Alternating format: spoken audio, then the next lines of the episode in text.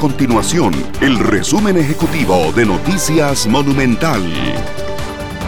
Hola, mi nombre es Fernanda Romero y estas son las informaciones más importantes del día en Noticias Monumental.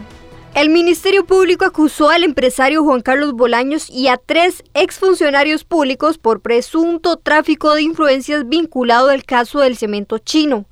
La fiscalía incluyó en su acusación al exdiputado del PAC Víctor Morales Zapata, el ex viceministro de Ingresos Fernando Rodríguez y el ex director general de aduanas Benito Cogui, luego de que en apariencia los dos primeros influyeran sobre este último para conseguir el desalmacenaje de un barco de 20.000 toneladas de cemento. La gerencia de conservación vial habría obstaculizado el trabajo de la auditoría interna del Consejo Nacional de Vialidad CONAVI al no colaborar en la entrega de información y trámites necesarios para las investigaciones o informes que realiza ese departamento. En total, la auditoría abrió 13 procesos administrativos por obstaculizar su labor.